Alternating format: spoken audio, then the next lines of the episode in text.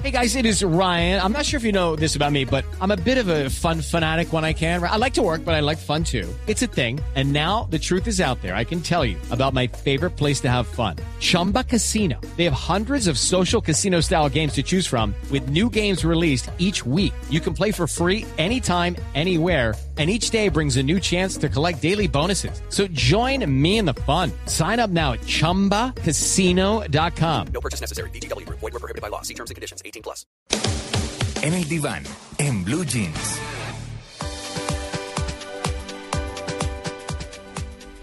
Ocho y 20 minutos de la mañana. Bueno, vamos a hablar de un tema que parece normal, porque muchos papás lo hacen, eh, que no despierta ninguna malicia, pero que tiene algún tipo de observación.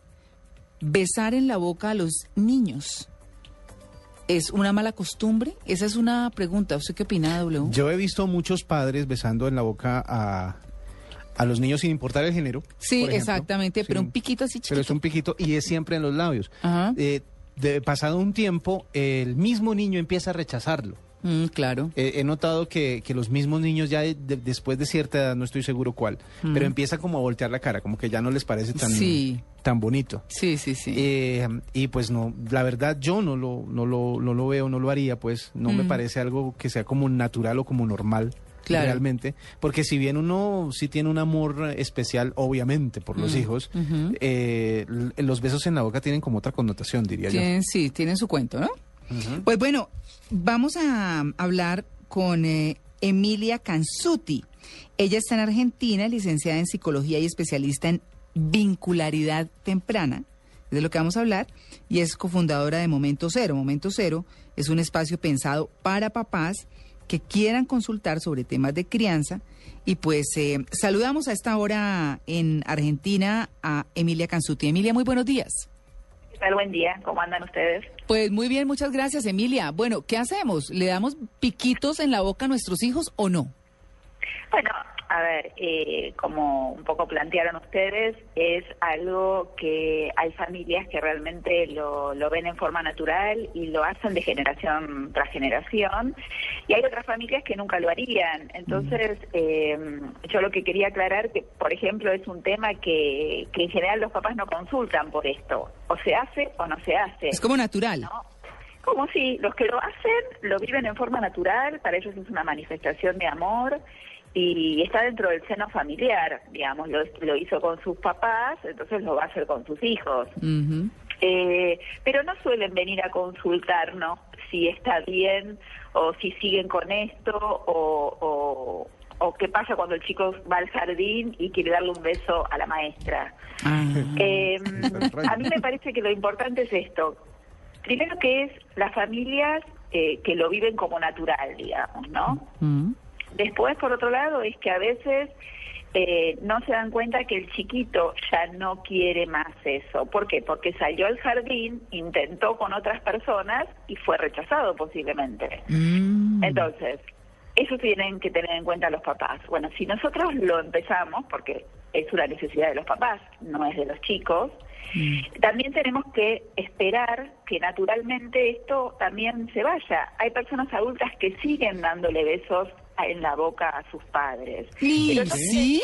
Sí. No, eso sí no lo he visto yo. Perdigón, eh, nuestro compañero, me hacía caer en cuenta del concierto de, de Vicente Fernández, en donde en su en el concierto en pleno escenario le da un beso en la boca a Alejandro Fernández, a ¿Ah, su hijo. sí? Ajá. No.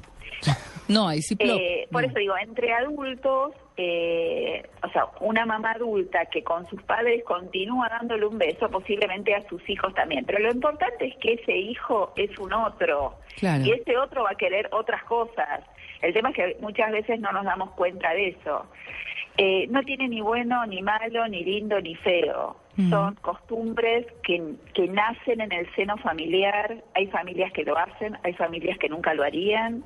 Las familias que deciden hacerlo se tienen que eh, ayornar de que, bueno, cuando el chico diga que no o cuando el chi- usted cuando se vea que hay una situación en donde no la pueden manejar más, ahí tendrán que hablar sobre eso. Ay, pero a mí me parece un poco anormal eso entre grandes, la verdad.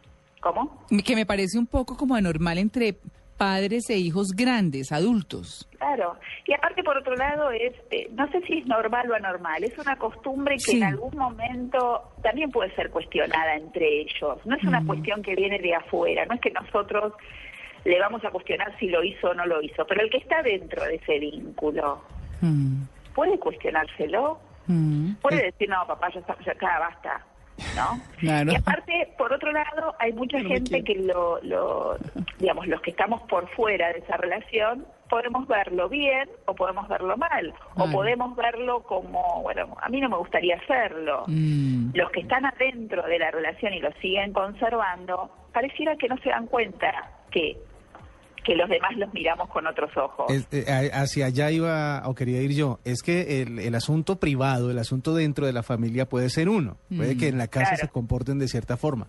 El problema es cuando ya se pone en conocimiento social Sí. lo que está pasando. Por ejemplo, cuando yo estoy, si yo tengo esa costumbre y estoy en la universidad, por decir algo, con mis amigos y llegó mi papá o llegó mi mamá y me dio un beso en la boca, eh, la- el ambiente que se crea alrededor, la, la, la ¿cómo se dice? La, el cuestionamiento social Mm. alrededor eh, puede llegar tanto a problemas eh, de, de- de relacionamiento con la gente, con los amigos, como problemas internos en la familia porque ya empieza el rechazo a la, a, a la tradición familiar, por decirlo de alguna manera, Claro. y empiezan a romperse vínculos. Ujú. No sé si están romperse vínculos, pero ¿qué haces vos con el cuestionamiento de los demás? ¿Le Mm. reprimís? Eh, ¿Seguís haciéndolo no- normalmente? ¿Le das algún tipo de explicación? Yo lo que creo es que si, digamos, que en el seno familiar hay un montón de cosas que pasan y que son justamente elecciones que hace esa familia y son totalmente respetables. Pero también es respetable que alguien venga a cuestionártelo si lo haces frente a mí, a mis ojos, ¿sí? Mm. De ese cuestionamiento que te hace un otro, vos podés empezar a sacar conclusiones y podés empezar a elegir. De eso se trata.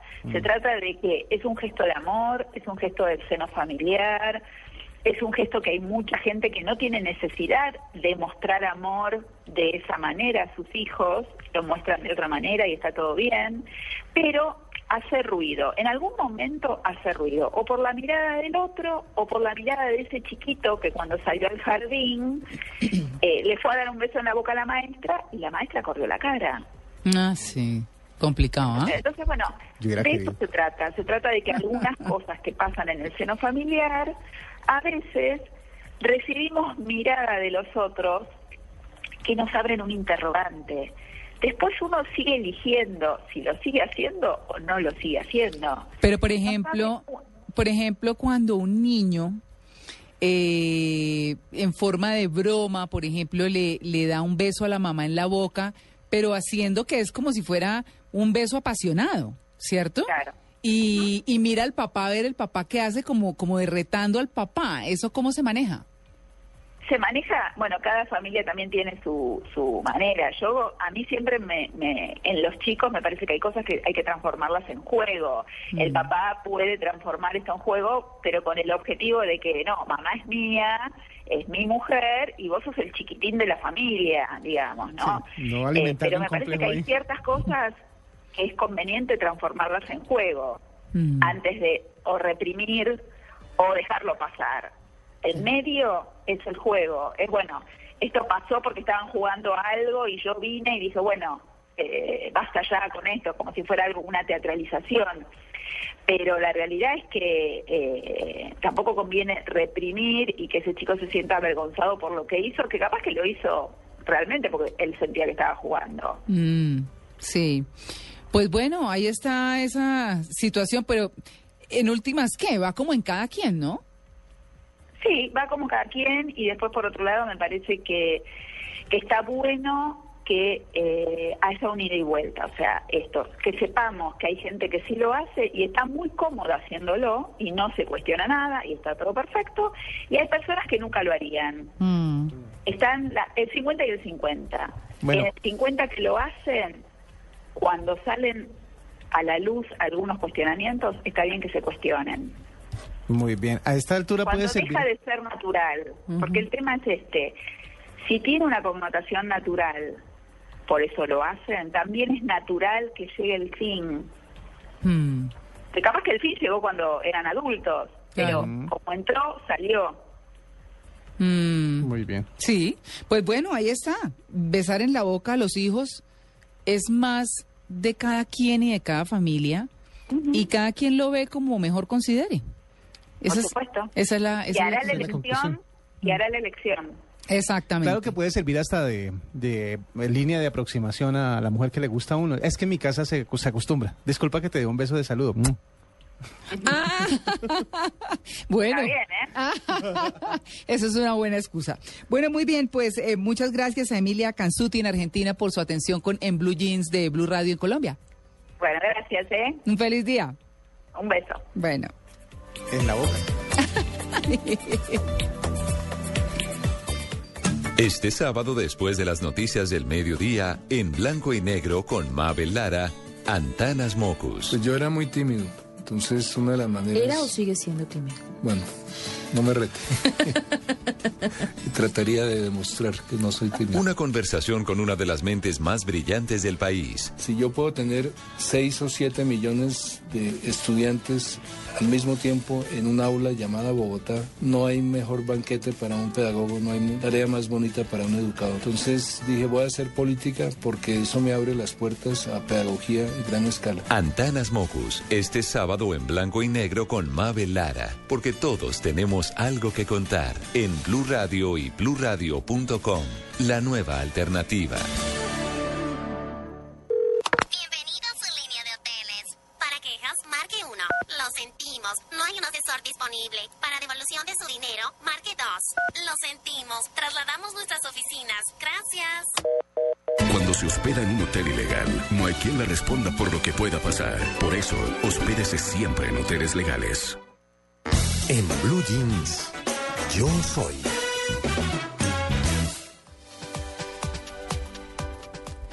Bueno, pues 8 y 31 minutos de la mañana vamos a hablar de la campaña más grande del mundo sobre sexo W. Sobre sexo. Sobre sexo, sí señor. Mire que se hizo un experimento, eh, se llama, bueno, la, la academia se llama la Academia del Amor Durex. Bueno, como todo el mundo, pues Durex es una marca mundial Sí. de condones. Y reunió en Venecia, Italia, a 24 parejas provenientes de todo el mundo eh, y se inscribieron 42 mil candidatos.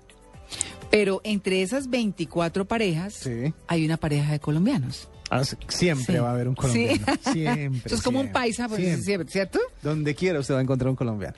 Claro, entonces, mm, ¿de qué se trataba? Pues de que iban las parejas, hacían una serie de experimentos sexuales por medio de una aplicación gratuita de iPhone y Android. Bueno, vamos a hablar con nuestros invitados para que nos cuenten cómo fue la experiencia, de qué se trataba, en fin, todo esto que, que bueno, que suena pues muy interesante por lo menos. Erika Pinzón es profesional en finanzas y comercio internacional, ella tiene 24 años, y Ricardo Vega, que tiene 25 años, es profesional en administración de empresas. Ellos fueron a esa Academia del Amor, Durex, que se llevó a cabo en Venecia por Colombia. Eh, Ricardo, muy buenos días. Buenos días, ¿cómo están? Bien, Erika, buenos días. Hola, ¿cómo estás? Bueno, ustedes son eh, pareja, novios, casados, viven juntos. Eh, nosotros somos novios, llevamos ya seis años juntos Ah. y pues nada, felices. Bueno, no, uy, pero empezaron rapidísimo. Yo sé, un poco jóvenes. Claro, claro. Pues bueno, Erika y Ricardo, el que quiera, cuéntenme de qué se trataba ese experimento que se hizo en Venecia. Bueno, Eri, ¿Ricardo? ¿Yo? Bueno, bueno, sí les cuento. Eh, eso Dios mío, fue ¿cómo les iría? más que todo, bueno, un encuentro de jóvenes, la mayoría de las parejas éramos jóvenes, Mm, para tratar de demostrarle al mundo entero que se puede tener gran sexo. Ajá. ¿Cómo se tiene gran sexo? Era la gran pregunta de ellos. Y que era lo que, es que es lo que ellos quieren mostrar. Eh, nosotros estuvimos con varios expertos, estuvimos con Brenda, estuvimos con Susan, que era una psicóloga y que nos ayudó mucho a nosotros. Y definitivamente se descubre que el gran sexo viene muy ligado a las emociones. Mm. a las emociones que tú tienes con la pareja, a la conexión que tienen entre, entre los dos. Y eso fue lo más importante de todo. Digamos que el experimento era, era ese, no tenía nada que ver con el condón. No, nada que Eh, sí, no. Nosotros pensamos que... No, yo les quiero decir que yo sí me figuré. Es como me- pruebas de condón o algo Sí, así. yo, yo también dije, uy, no, pero eso será. Duración, aguante, calidad, tamaño. Resistencia. todo. La primera impresión que uno le viene a la cabeza, pero básicamente el experimento Ah, se hizo porque hace unos años Durex hizo una encuesta a nivel mundial ujú. y reveló que el 54% de la gente no está feliz con su vida sexual. Mm, Y bueno, eso fue una estadística alarmadora. no. Entonces, para tratar de subir ese porcentaje, Mm. 54% solamente, pues 54% de la gente que no está feliz, más de la mitad, pues se lanzó el Durex Experiment Claro. para ver cómo poder ayudar a esta gente y llegar a subir ese porcentaje, no sé, al 100%. No, pues yo estoy que me pregunto aquí. Sí, yo estoy que me pregunto aquí. Yo soy muy preguntona. Porque, porque, ok, ustedes llegan allá y entonces, ¿qué? ¿Les dan un itinerario? ¿Ustedes tienen que cumplir con qué actividades? Eh, todo el tiempo o cuánto tiempo eh, tenían que estar teniendo sexo, me imagino. Eh, no, no, ¿cómo, cómo era la dinámica? Mira, Bueno. yo, yo te cuento, imagínate, nosotros pensábamos que iba a ser una cosa muy relajada, pero fue un corre-corre impresionante. O sea, nosotros desde que llegamos, directo a reuniones, Ah. un cóctel, eh, teníamos clases, teníamos que estar pendientes todo el día. Ellos nos daban un itiner- un itinerario desde la mañana y teníamos que cumplir los horarios. Teníamos citas con los psicólogos grupales, eh, individuales, teníamos que presentar unas entrevistas allá, teníamos que estar con Brendan para que nos enseñara a manejar los dispositivos. Eh, y bueno, también teníamos como unas actividades de esparcimiento después, pues nos, nos dieron la oportunidad de, de ir a los mejores restaurantes, bueno, de hacer cosas ya diferentes a, a lo de aprender de lo del Durex Experiment, Hmm. pero no, fue muy rico y en realidad fue demasiado un corre-corre completo. Yo, Sí, yo una sí. experiencia increíble. O sea, como Ujú. suelo decir, este, nosotros llegamos y bueno, fue como la introducción a qué era el Durex Experiment, para qué era. Y bueno, allá hicimos lo que es el primer experimento. Básicamente son cuatro semanas. O sea, lo que De un trata el físico brutal. Experiment es Sí. llevar como a la gente, a las parejas, como en un viaje, Ah. como en diferentes escenarios, diferentes cosas por hacer, como maneras para mejorar la vida sexual. O sea, Mm. Yo sí voy a hacer una pregunta un poco fuerte. Eh, ¿cómo- o sea, ustedes eran una pareja antes del el experimento y se han vuelto en otra pareja después del experimento en ese mismo término, en ese, en ese mismo tema, en el tema de la satisfacción eh, sexual. Yo creo que había una cosa que yo le decía a Susan, la psicóloga allá, y era que muchas de las parejas en todo el mundo yo creo que sabe qué es lo que debe hacer para tener buen sexo. Todos lo sabemos. Lo que pasa es que no lo aplicamos o muchas veces lo vemos como, como ay sí, cosas que tú dices, no le pones tanta importancia. Entonces, el escuchar esos consejos, por ejemplo, de Susan, de decir, si por ejemplo no te puedes ver durante el día con tu pareja, no tienes tiempo, porque pues ahora el, el trabajo, los horarios, el estudio, le quita uno mucho tiempo para muchas cosas y estar con su pareja. Claro. Entonces ella nos decía, cinco minutos, son cinco minutos, no les cuesta nada. Cinco minutos que estés con tu pareja, no es necesario que hagan nada, simplemente acaríciate, bésate, eh, comparte con ella una conexión y eso es muy importante. Todo el mundo lo sabe y yo creo que es importante tener en cuenta eso. O sea que sí son una pareja diferente pareja. después de. Claro. Sí. Yo creo que sí. ¿eh? Y ahorita No. creemos que esta- estamos como más unidos. O sea, después de esta super experiencia, obviamente la relación es aún mejor, creería yo. Claro, pero ustedes están muy jóvenes, uno de 24 y 25 años y ya con, eh, con el recorrido Durex. Con el experimento encima. Sí. Sí. Bueno, pero, pero digamos que interesante. Después, eh, cuando ustedes están en ese, durante ese mes, en ese ejercicio, en ese estudio, ustedes tienen que llenar algunos formatos o solamente lo comparten verbalmente o hasta dónde comparten. Eh, bueno, el, Este experimento, nosotros allá fuimos a Venecia a hacer como el primer experimento de cuatro que son. Ah. Entonces nos enseñaron cómo es que debemos llenar, cómo empezamos a hacer todo. Nosotros básicamente fuimos como la primicia mundial.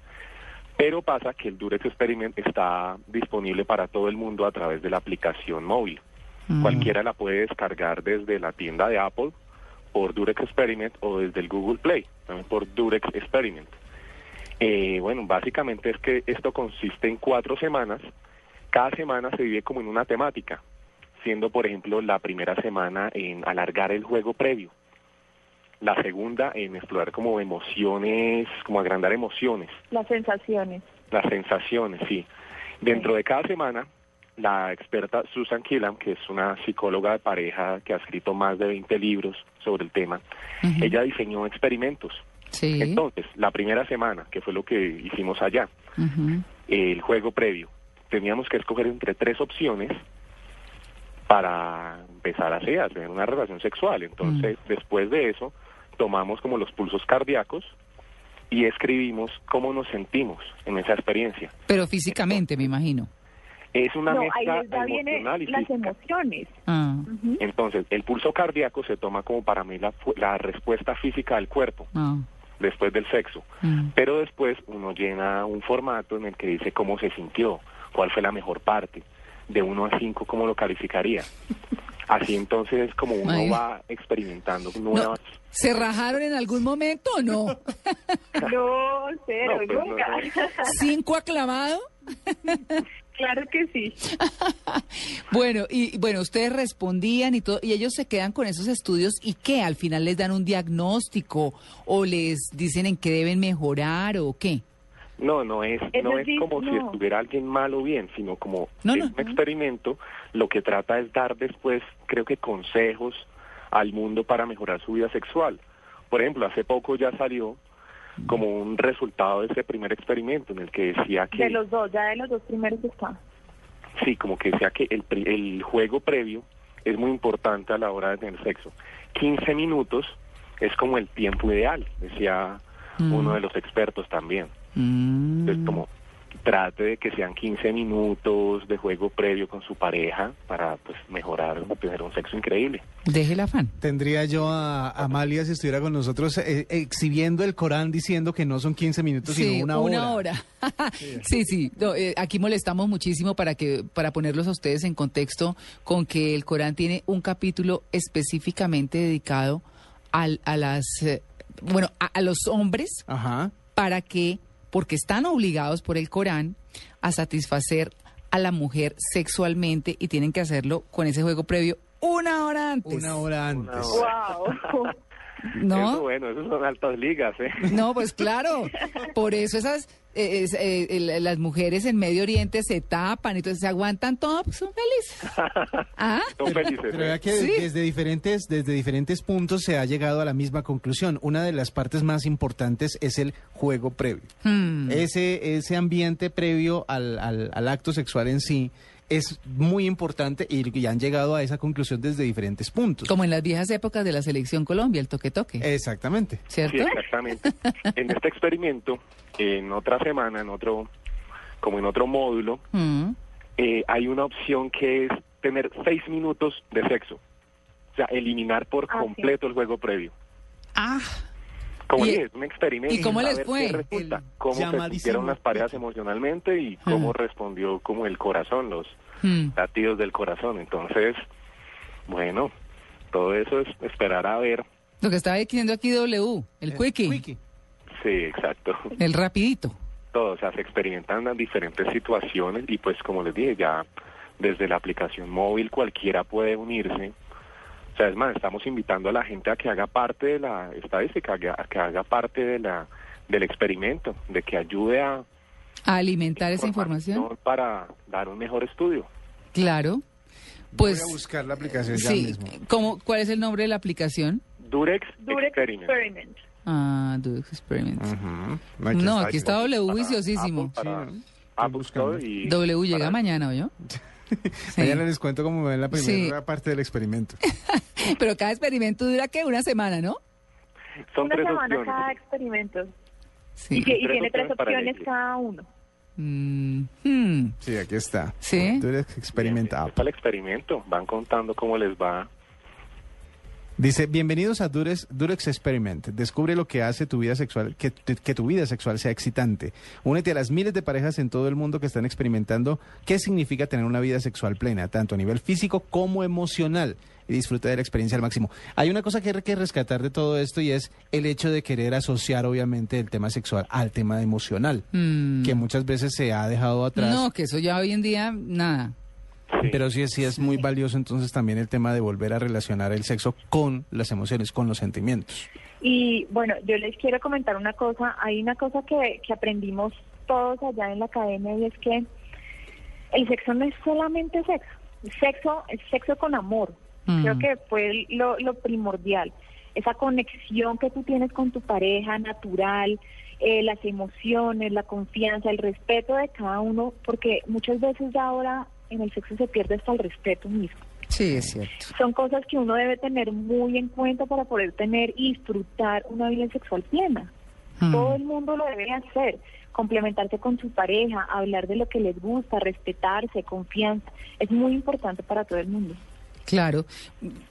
Uno, uno podría decir que, que es como, a ver, como ir a una clase, tomar apuntes y después estudiar, ¿sí? ¿No? Yo creo, yo creo que sí. Claro, ¿no? Porque, porque si les dan orientaciones y cosas y todo, no, vámonos a hacer la tarea. Sí, algo No, y era lo que yo te decía, son cosas que todo el mundo sabe, pero que en realidad no le pone mucha atención. Son Mm. cosas muy sencillas y muy básicas. Mm, Tomarse un Pues- tiempo entre la pareja, todo el mundo lo sabe, pero no todo el mundo lo hace. Claro. Y sobre los experimentos, en esta aplicación salen como las mismas instrucciones que nosotros recibíamos, en las que describen como paso a paso qué hacer. Ah, un O sea, corancito ahí el experimento como Mm. digamos la opción, no sé, la primera, por ejemplo, en la primera semana Mm, hay una opción de darte un baño con tu pareja. ujú. Pon velas, no sé, pon flores, pon Sí, no, aroma. no saque el estropajo porque se tira todo, ¿cierto? Sí, vez. Más bien la Pero- cremita y las burbujas y la cosa. da toda la instrucción que debes hacer, tienes el experimento, pues ya sabes a lo que me refiero, mm. y en la aplicación da también la opción para tomar tus pulsaciones cardíacas después. No, pero eso sí. Entonces, tomas las pulsaciones cardíacas, o sea, es, es algo que yo no había entendido, pensé que no era posible desde un celular, pero mira que sí, o sea, la he probado y funciona perfectamente. Pero Aquí ¿cómo, cómo se toman las pulsaciones? ¿Cómo te sentiste? Claro, ¿cómo se te toma? pareció, digamos, este experimento? Ya sea en la primera semana es, por ejemplo, la bañera, tomar un baño, o jugar con tu pareja, hacer juegos sexys, por ejemplo, juegos con póker, juegos así con cartas, o por ejemplo también... Bueno, ya perdí el año porque yo no juego cartas. no, bueno, pero mi pregunta, Ricardo, eh, de- del, del pulso es, eh, ¿cómo, ¿cómo se lo toma? O sea, ¿se lo mide, se lo toma uno mismo o, o la aplicación se lo percibe o cómo es? Bueno, yo, yo quedé sorprendido porque a nosotros nos dan otro dispositivo. Mm, En el celular hay una opción que es como la manual o la automática. Sí. La automática la verdad no la entiendo, es como tocar la cámara, sí. poner el dedo sobre la cámara, oprimir ahí un botón y ya, al momento están las pulsaciones de uno. Y la Ya. otra es Pones el dedo sobre la cámara del celular y te toma las pulsaciones. Ah, y la manual es como oprimir el botón, contar seis latidos del corazón y pararlo, Mm, ya. como que hace un promedio. Estoy acá llenando el perfil básico de la aplicación y, y- y empezamos con los problemas. ¿Por qué? Porque sale una pregunta, perfil básico. Eh, en cuanto a su vida sexual está extremadamente satisfecho, muy satisfecho, algo desatisfecho, ni satisfecho ni insatisfecho, algo insatisfecho, muy insatisfecho o extremadamente insatisfecho. No, pues váyase. Apague y vámonos. Ay, Aquí toca ser bastante honesto para, para que funcione, ¿o Claro. ¿no? Me imagino. Pues claro. Claro. Sí, sí, sí. En fin, bueno, Bueno, muy satisfecho. Bueno, muy bien. Ahí está W juicioso con la tarea. Pues les queremos agradecer a Ricardo Vega y a Erika Pinzón que estuvieron como pareja Durex en Venecia haciendo este experimento para ayudar a que las parejas tengan una mejor vida sexual. eh, a través de unas pruebas, de unas orientaciones y de un vivir muchísimo mejor y con sentimiento la sexualidad. Que tengan un feliz día. Bueno, muchísimas gracias. Muchísimas gracias. Muy bien, 8 y 49.